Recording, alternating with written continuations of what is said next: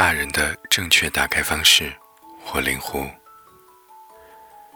年少时时常会咬牙切齿赌咒，以后我绝不成为那种人。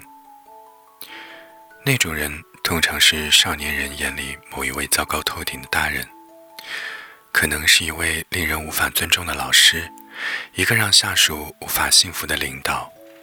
包括终日念叨“我们不是”，但自己其实也不过如此的父母，在少年眼里，这些中年人的身上几乎集中了世间所有的丑陋，而这些丑陋通常源于他们本身没有太大作为，闪光点乏善可陈，却又热衷于仗着辈分、年龄打压少年人。而这件事最诡异的就是，少年总有一天会长大。并且有相当大的概率会长成他们曾经最讨厌的那种人。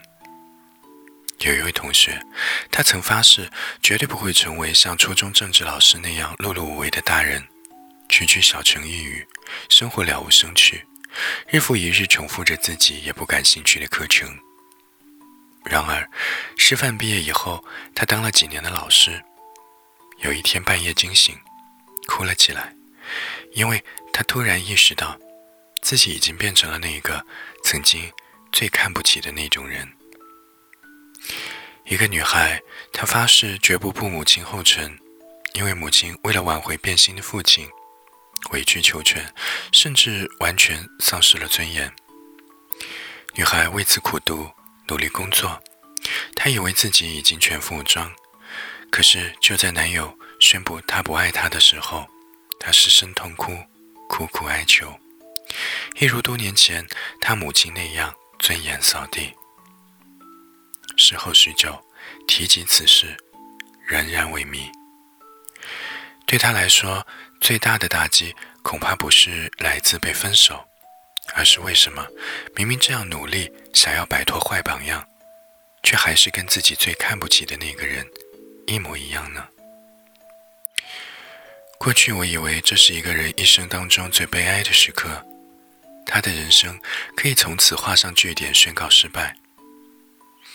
直到最近无意间听到一首歌，窦唯的《高级动物》。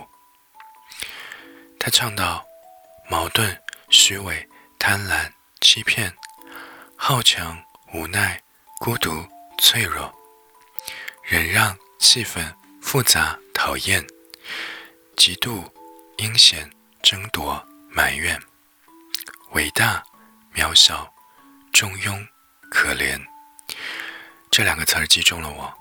伟大、渺小。一位朋友在埃及旅行，在卢克索神庙，他说人类像蚂蚁一样长期劳作，建造出那样宏伟的建筑，这令他觉得，也许我们并不是宇宙当中特别小的一颗星星上的普通碳基生命，我们是伟大的。但是他很快又补充道：“也可能这是我的错觉。这种错觉就好像我们可以以为一切困难都能够被轻易的击垮，所以看不起也无法接受世界上有任何的失败。我们只肯接受伟大的大人，却从来不肯承认，原来人长大以后是会变得渺小的。我们曾经很难接受普通。”我固执地认为，普通就等于不成功。不管学习还是工作，不拿第一都会让我焦虑。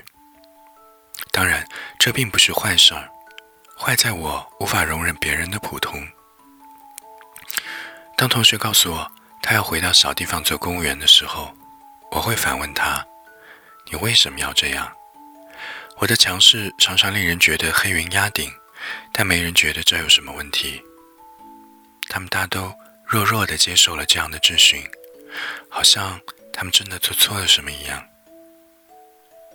可是，伟大、渺小，每一个看似伟大的人都有渺小的时候；每一个渺小的人，也都曾有过伟大的梦想。就好像，你怎么知道你看不起的那个大人，他不曾努力过、挣扎过，不曾有过意气风发？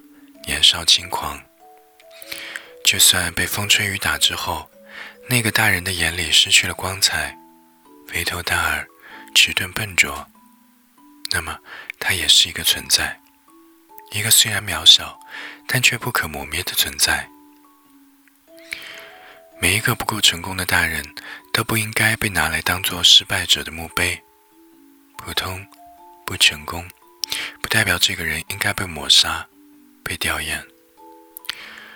如果有一天你发现少年时所有瑰丽绚烂的梦想逐一破灭，你就跟当年你最不屑的那一个废柴大人一样，跌入了谷底。那么，我想我可能会恭喜你，你太棒了。因为从这一刻开始，你将不再背负任何包袱。你是一个渺小至极的人，你往前迈出的每一步，相对渺小而言，都是难以言喻的巨大。而我以为，一个人最伟大的时刻，是他终于勇敢承认自己也有无能为力的时候。所以，脑补一下这样的画面也很带感。对不起，梦想。我暂时要辜负你了，嗨，我自己很抱歉，你可能也会变成一个普通人啊，绝不可以成为一个糟糕的大人呀。